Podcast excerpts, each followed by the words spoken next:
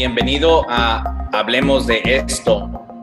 Antes de empezar, cuéntanos un poco sobre ti, de dónde eres y lo que Dios te está llamando a hacer en estos días. Hola, Atanasio. Eh, es un gusto de poder platicar contigo. pues soy Emanuel Alfonso. Alfonso. Alfonso es mi apellido. Eh, soy originario de Chiapas, Yajalón, Chiapas, ah, en el, sur de México. Yajalón está un poco al norte de, Chiapas. Y bueno, eh, desde los 17 años yo salí de, allá, siempre me crié en una, eh, en, una familia evangélica.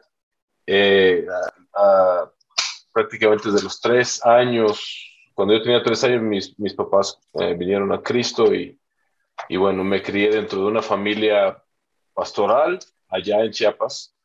Y a los 17 años salí para estudiar. Eh, estudié música en una escuela cristiana uh, para dedicarme, este, pues eh, era mi objetivo dedicarme al, ministerio. Uh, pero bueno, este, después conocí a mi esposa ahí mismo en la, escuela y ahora eh, vivimos aquí en, en Moroleón, Uriangato, son dos municipios, es una sola ciudad, pero son dos municipios divididos por una sola calle, eh, aquí en el estado de Guanajuato. Estamos sirviendo a Dios, pastoreando eh, junto con otro pastor, Jorge Luis Gutiérrez, estamos pastoreando la iglesia Vida Abundante Bajío aquí en, en la ciudad.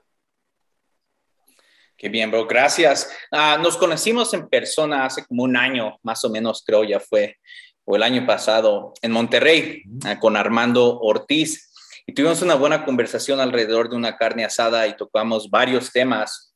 Pero algo que, que ah, noté fue tus observaciones sobre la iglesia mexicana y el hecho de que creciste de cierta manera en una cuna cristiana en un estado de lo que ahora, ahora se considera con el mayor número de evangélicos.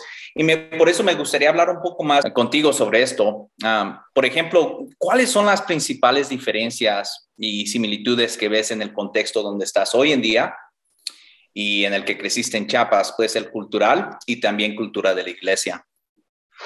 Sí, bueno, eh, pues obviamente eh, la temática es centrada en la iglesia. Eh, la cultura en sí es, aunque somos mexicanos, la cultura del sur comparada con la cultura del centro y la del norte, pues sí hay, sí hay diferencias, ¿no? Y estas diferencias también están de alguna manera marcadas en la iglesia también, en la, en la iglesia cristiana, principalmente por las influencias que a lo mejor del norte pueden llegar, eh, me refiero a los países del norte, como Estados Unidos, pueden llegar más pronto a los estados del norte de México y las influencias en el sur son más apegadas, por ejemplo, en Chiapas, este, a mucha influencia de, Guatemala y de Centroamérica, ¿no?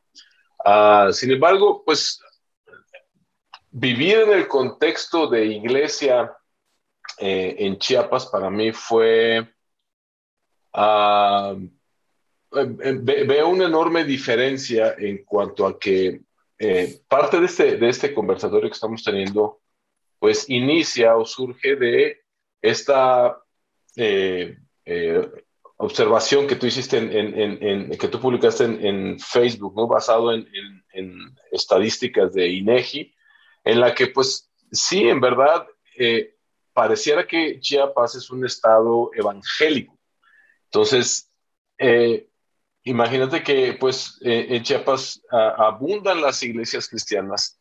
Em, por ejemplo, aquí donde yo vivo, eh, Moroleón y Urangato, también hay bastantes iglesias cristianas. Eso, eso veo una, una grande similitud.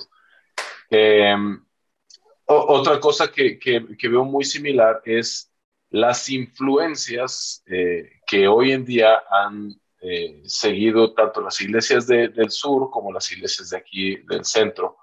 Las diferencias estarían principalmente eh, marcadas por, ah, yo creo que eh, el estatus económico de los estados del sur y el estatus económico de, los estados del norte y del centro son diferentes. Entonces, pareciera que no, pero eso a la final marca una diferencia por algunos aspectos que, más adelante me gustaría eh, comentar, pero eh, de ahí en fuera, este, ah, puedo ver que en general, en términos generales, la mayoría de las iglesias cristianas tienen una, eh, todas, tanto en el centro como en el norte como en el sur, una fuerte influencia pentecostal.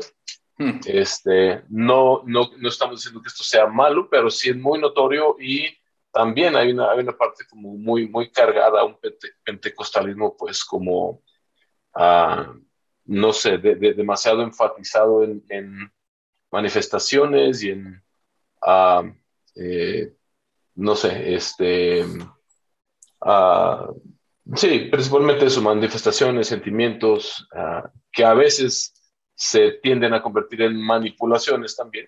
Hmm. Y eso, eso lo he visto igual en Chiapas que, que en el norte, que en el sur también.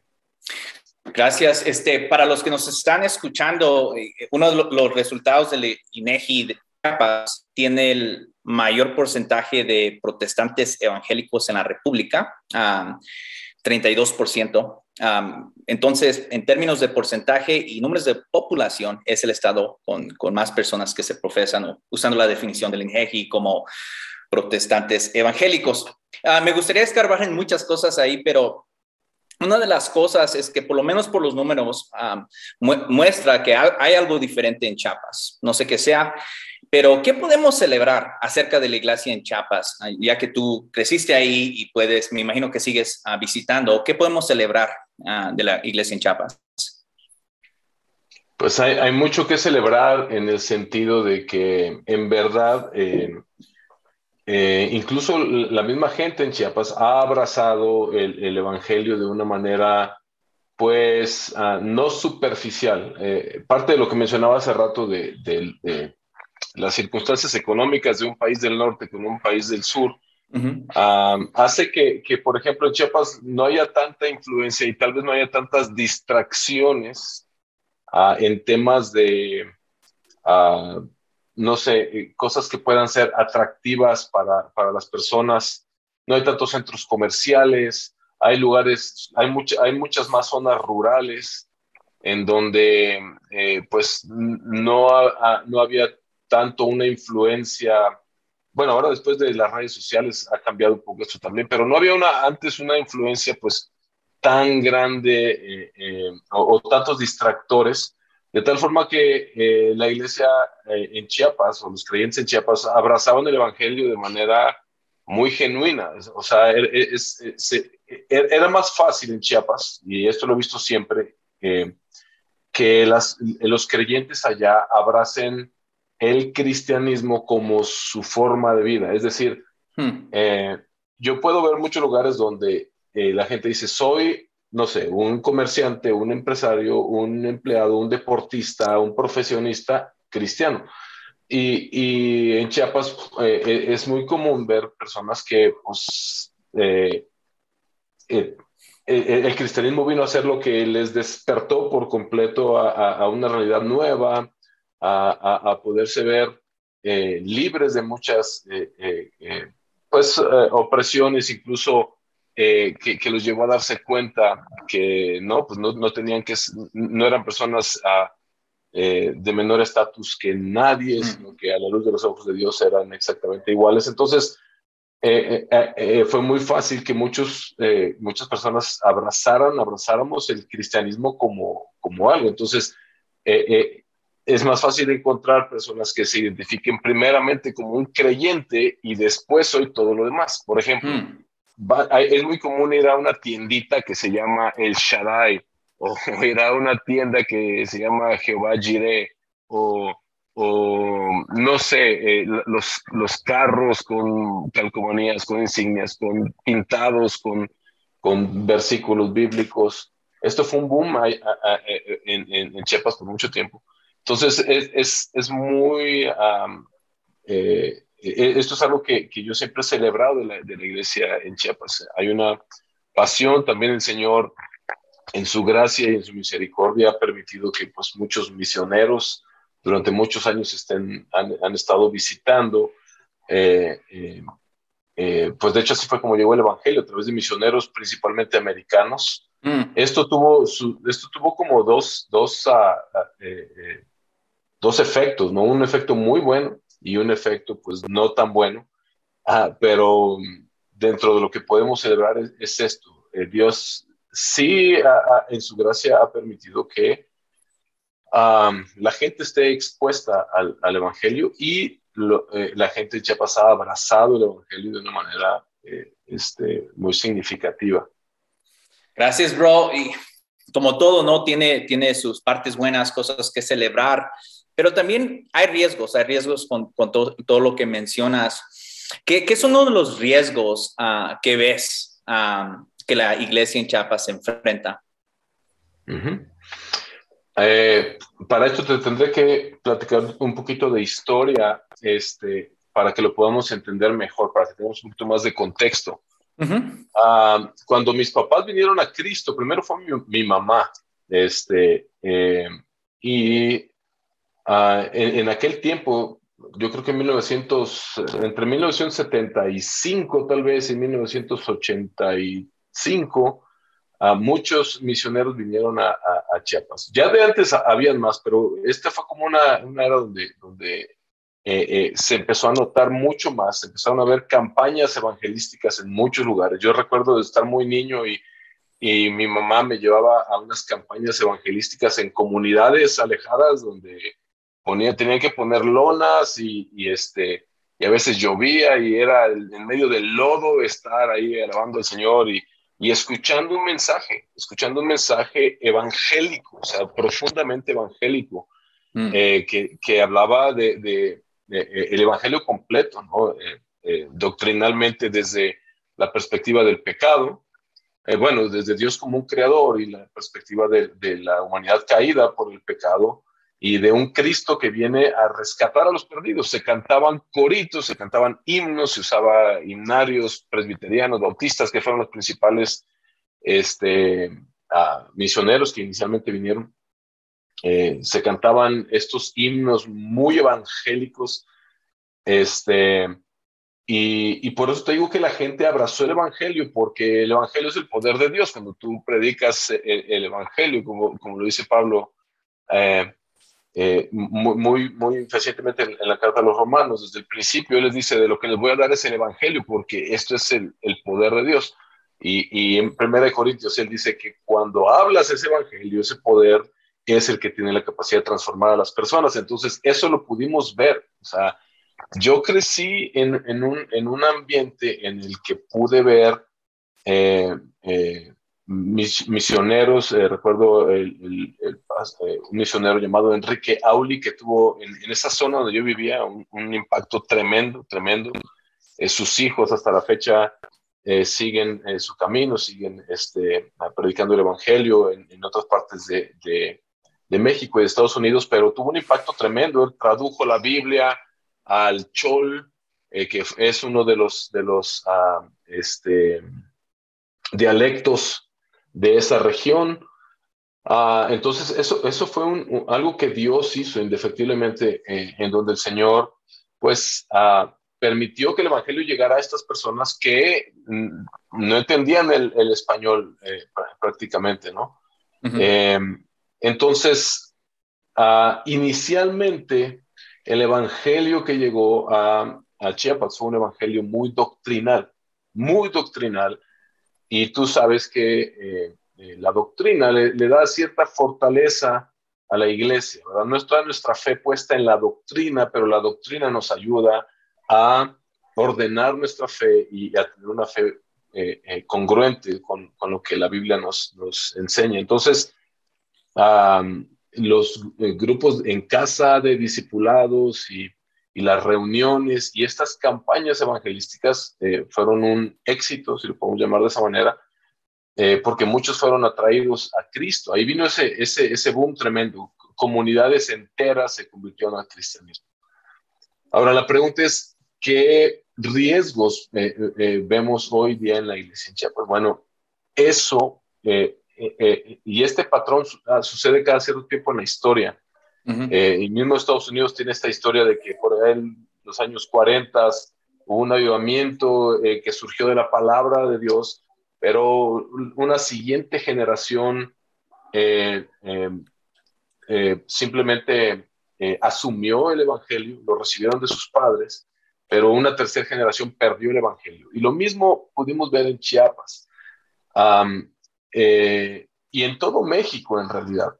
Pero en Chiapas eh, llama mucho la atención y platicábamos hace rato del impacto que tuvo lo que publicaste porque sí, se suele decir, incluso yo he escuchado muchas, muchas agencias misioneras, eh, redes este, uh, de, de, de, iglesias, denominaciones, como citar esto como un éxito del, del, del cristianismo y, e incluso he escuchado cifras mucho más elevadas que hablan hasta de casi un 60% de de, de, cristianos evangélicos en Chiapas. Y eh, de buenas, de, entrada veo que esto es un riesgo porque estamos asumiendo de que todo, eh, todo aquel que no se llame católico, de hecho eso es lo que recopila el INEGI, todo aquel que no se llame católico romano lo consideran entonces evangélico juntamente con otras eh, em, ramas del cristianismo o, sectas, ¿no? Que, que, no son propiamente cristianos.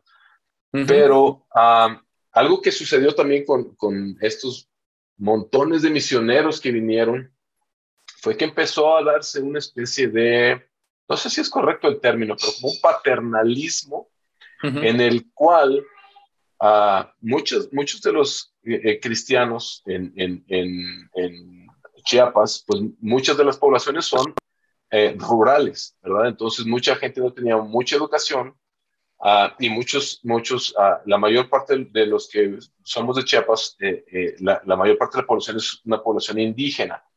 Entonces eh, empezó a suceder esto también de que se empezó a identificar, obviamente parte de, de, de ah, predicar el Evangelio es hacer también la obra misionera y también ser las manos de Dios y también ser, por ejemplo, traer la ayuda y la ayuda económica para suplir necesidades. Eh, un poco de esta filantropía que envuelve al verdadero cristianismo, ¿verdad? En el que mostramos las obras. Pero, eh, pues, para la cultura americana ha sido muy fácil eh, por, por, la cantidad de dinero que se gana allá. O sea, para que te des una idea, con, lo que un pastor, por ejemplo, en, en Estados Unidos gana un, en un mes, tal vez un pastor en Chiapas vive un año. O sea, hmm, y, tal vez, y tal vez hasta con menos. Entonces, muchos recursos económicos también se volcaron a Chiapas, de tal forma que eso empezó a afectar un poco la manera en que se empezó a percibir, a percibir el cristianismo por muchos. Era, era un tema de que la iglesia es un lugar al que me quiero sumar porque ahí me dan cosas, ahí me regalan esto, ahí me mandan una ayudita, ahí me dan esto y aquello. Entonces, eh, eh, fue una de las cosas que empezaron a afectar un poco aquello que se había establecido bien, empezó a ser afectado un poco por esto. Otra cosa que afectó fue que eh, vinieron estas olas a México, y esto fue a, nivel nacional. estos movimientos, no, no quiero hacer mención de ninguno porque no, no específico, porque no, no, es la idea como, que se escuche como atacar algo, ¿no? Pero pero sí fue muy notorio que hubieron movimientos que surgieron, iglesias muy grandes que surgieron en la época de los, en, la década de los noventas, em, en diferentes partes del país, en, la Ciudad de México, en Puebla, en Ciudad Juárez, iglesias muy grandes con, eh, eh, que empezaron a tener un impacto muy grande, en la que empezaron a, a, a darse esta serie de como congresos, se llamaban, donde íbamos multitudes de jóvenes y de personas y traíamos esa visión a Chiapas o a cada quien a sus estados. Y entonces se empezaba a replicar todo excepto el Evangelio. Se empezaba a perder un poco la doctrina, se empezaba a perder un poco eh, eh, eh, la esencia por tomar un poco las formas de lo que se veía en estos lugares. ¿no? Por ejemplo, la imagen de un de, un pastor, eh, una de las cosas que, que, yo veo que es una tentación muy grande para muchos eh, jóvenes eh, que, que, aspiran a ser pastores en Chiapas y, y, pastores que hoy son pastores en Chiapas, que empezó a ver como un aspiracionismo por una plataforma, ¿no? Como, como la, la, figura del pastor empezó a cobrar una, una relevancia en, en, una forma de, de eh, era atractivo ser un pastor. Para muchos es atractivo ser un político, para muchos en mm. Chiapas es atractivo ser un pastor porque te daba cierto poder, cierto respeto entre la comunidad. Eh, muchos empezaron a verlo también como una forma de vida. Eh, mm. Oye, pues si hay una agencia misionera que te manda un dinerito mensual, oye, pues está muy bien, es una chambita que puedes agarrar. Y luego en el afán de mantener como que un estatus y de ganar gente, etcétera, etcétera, pues em, se empezaron a imitar cosas que estaban sucediendo en, muchos otros lugares.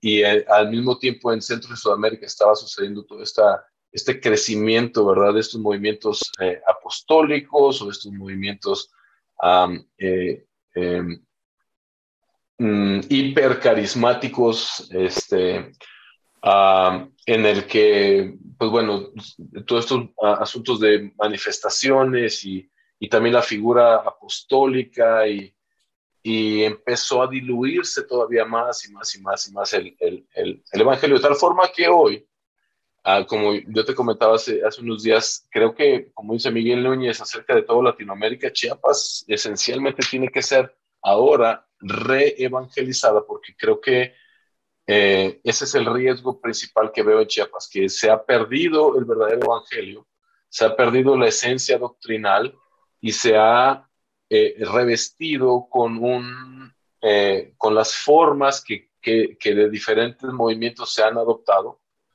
de tal forma que hay muchas iglesias que se proclaman cristianas, pero que realmente no lo son. O sea, no hay Cristo en su doctrina, eh, es, es, muy llamativa, eh, el, Evangelio de la Prosperidad es muy, muy, muy uh, aceptado allá, muy, muy uh, promovido.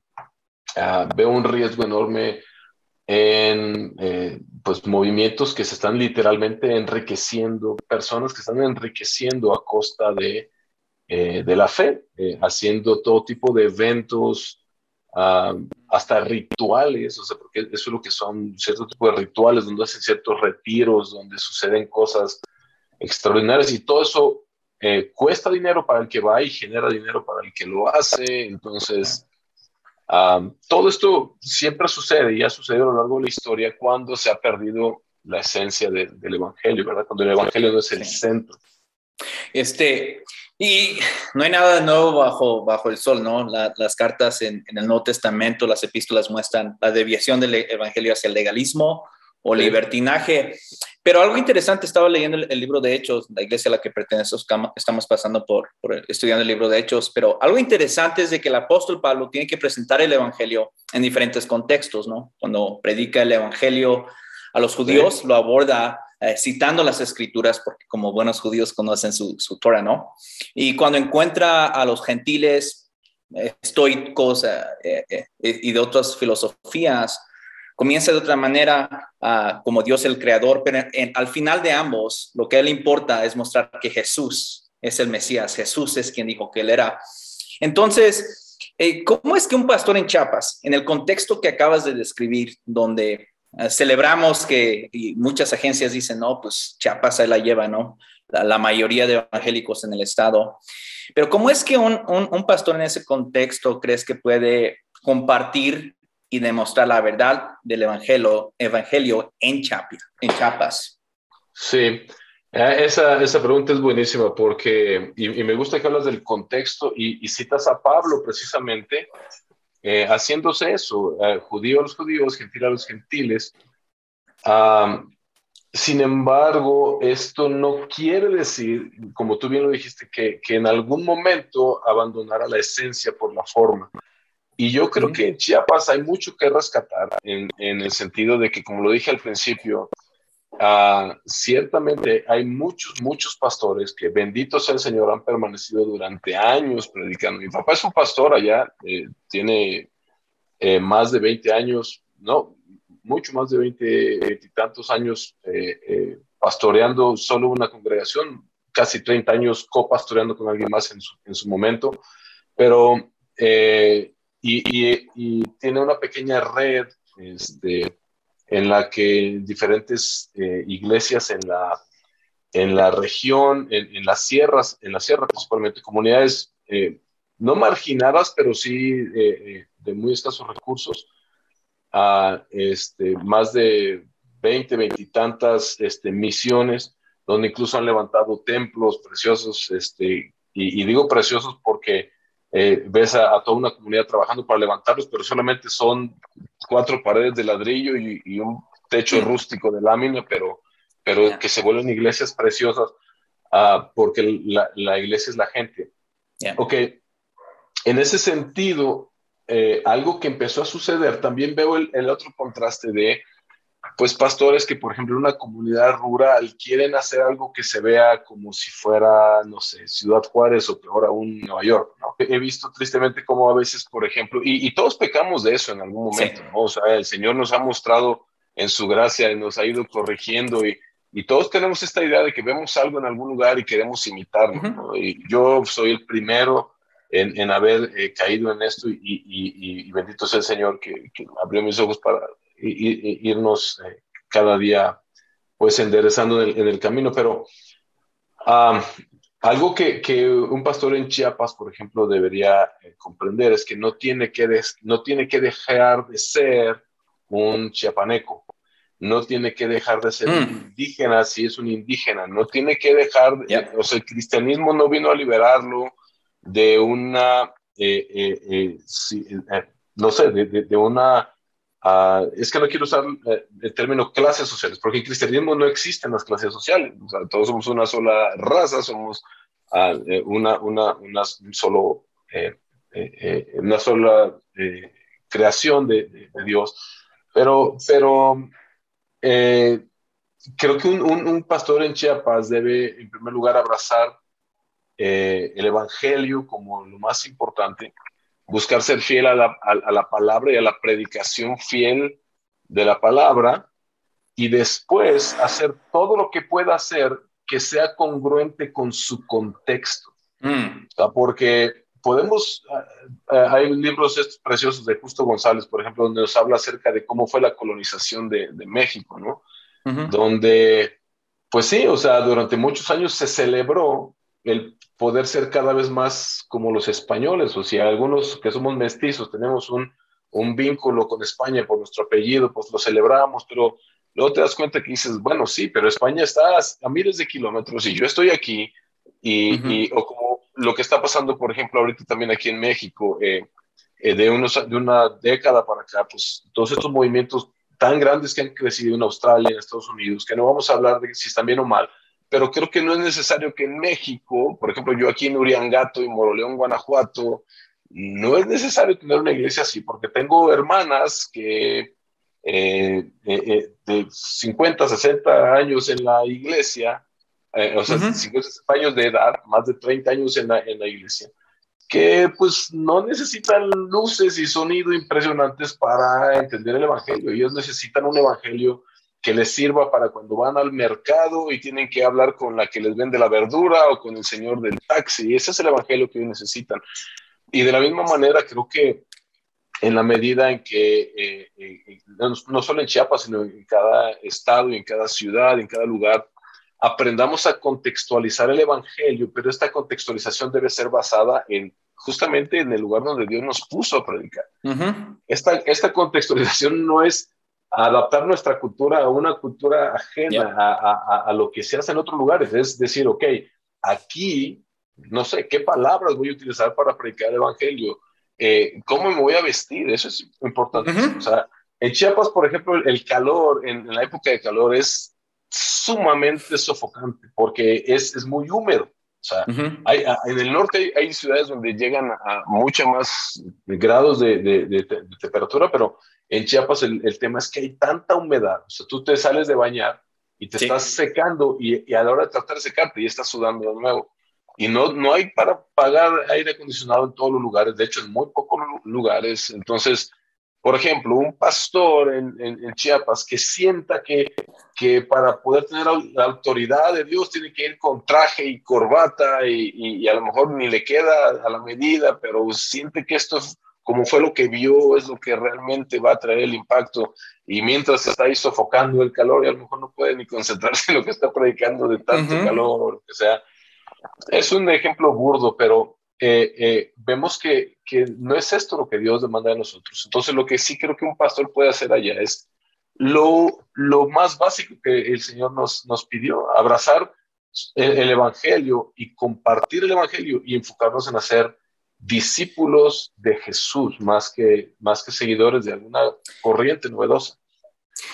Gracias, pero estoy de acuerdo con eso y, y creo que si le preguntaras a, la mayoría de los pastores cuál es su trabajo, cuál es su llamado, de qué ah, consiste el éxito, repetirían mucho de lo que dices. Pero tal vez es porque no han ah, escrito lo que es éxito. ¿Cómo determinan si, si la iglesia tiene éxito o como pastores tienen éxito. Y mi pregunta sería para ti, en tu opinión, ¿qué ¿en qué consiste el éxito de una iglesia? Si soy un pastor en Chiapas, tal vez como, como lo que tú describes, tratando de ponerme el saco en la humedad, porque creo que el éxito es lo que veo en redes sociales de otros, de otros pastores. ¿Cómo sé que es éxito? Claro, eh, pues el, éxito eh, de una iglesia está determinado precisamente en su palabra, en la palabra de Dios. Eh, él mismo nos determina qué es lo que Él va a, digámoslo así, premiar al final. Y, vemos que es la fidelidad. O sea, mm. eh, en ninguna parte de las escrituras vemos que cuando Él pone el, ejemplo de aquellos mayordomos a los que Él les delega estos talentos, ¿verdad?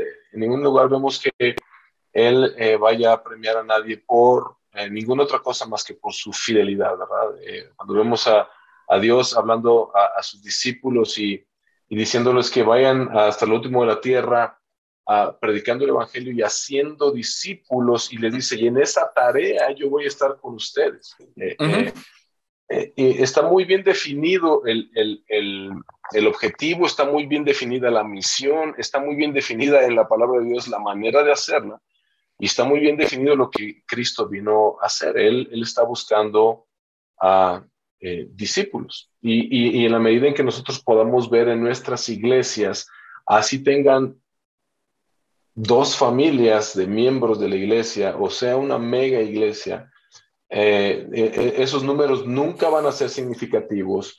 Ah, la, la, cantidad de, de likes que podamos obtener en, una publicación o, aquello que parece éxito, nada de eso es realmente significativo, sino cuando podemos ver eh, discípulos que están siendo eso, discípulos y haciendo más discípulos. Cuando una iglesia se está eh, eh, multiplicando en, en, en, eso, en, verdaderos discípulos. ¿Y cómo lo reconocemos?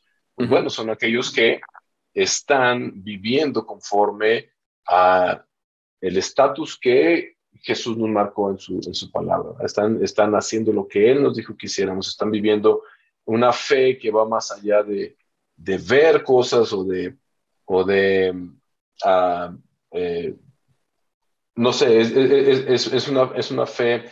Yo ahorita estoy predicando Eclesiastés en, en, en, mi, en la iglesia y ha sido un desafío, pero ha sido tremendamente, he sido yo muy bendecido y la iglesia también, uh, cuando vemos que la vida no se trata de vivir en una fantasía, no, mm. no se trata de, de, escapar de la realidad, sino cómo podemos vivir con fe, con esperanza, uh, en un mundo que no siempre tiene sentido.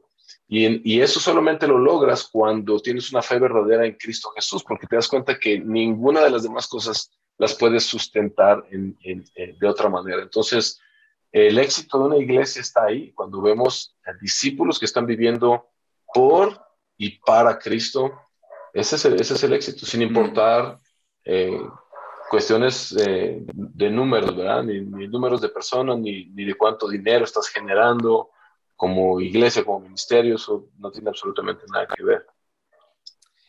Gracias, bro. Este, para, para terminar, y me gustaría seguir esta conversación con muchos temas a los que tocaste, pero terminando este, este esta ah, sesión, primero que nada, bro, gracias. Aprecio la perspectiva que has traído. Uh, aprecio mucho la, la, parte de tu historia que compartiste. Me gustaría conocer a tu papá. Creo que es un buen ejemplo de, de, de alguien que está uh, haciendo lo que Dios le ha llamado a hacer fielmente en su contexto, en su estado.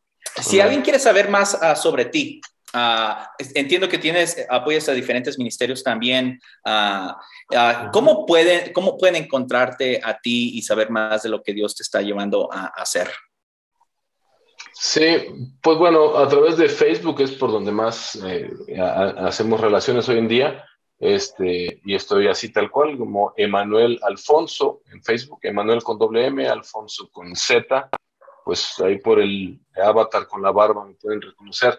Y sí, estoy pastoreando la iglesia, la iglesia eh, se llama Vida Abundante Bajío, también está en, Facebook así tal cual. Y bueno, estamos eh, ahorita como iglesia en un proceso de em, eh, hermanarnos, de ser adoptados más bien por eh, la denominación de gracia soberana, este, eh, que es Sovereign Grace en, México, en Estados Unidos, pero aquí en México, pues es gracia soberana como la, la, base ahorita es, es en, en, Ciudad Juárez.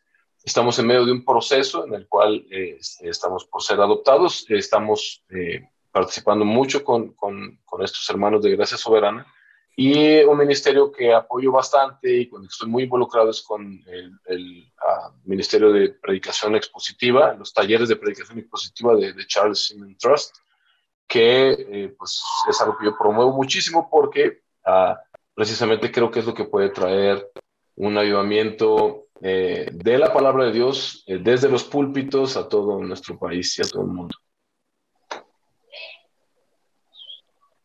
Gracias, brother. Este, yo no he tenido la oportunidad de participar en, en, los talleres, pero sé que muchos de mis amigos y de las mismas familias de iglesias a la que pertenezco han ido y han sido muy bendecidos.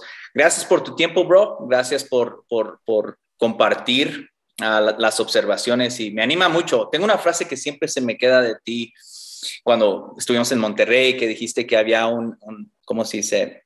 Una reforma silenciosa en México y apuntaste alrededor de, esa carne asada donde dijiste, y aquí es donde está pasando. Y me animó mucho, se me quedó atorado esa, esa frase y lo he visto diferente. Gracias, bro.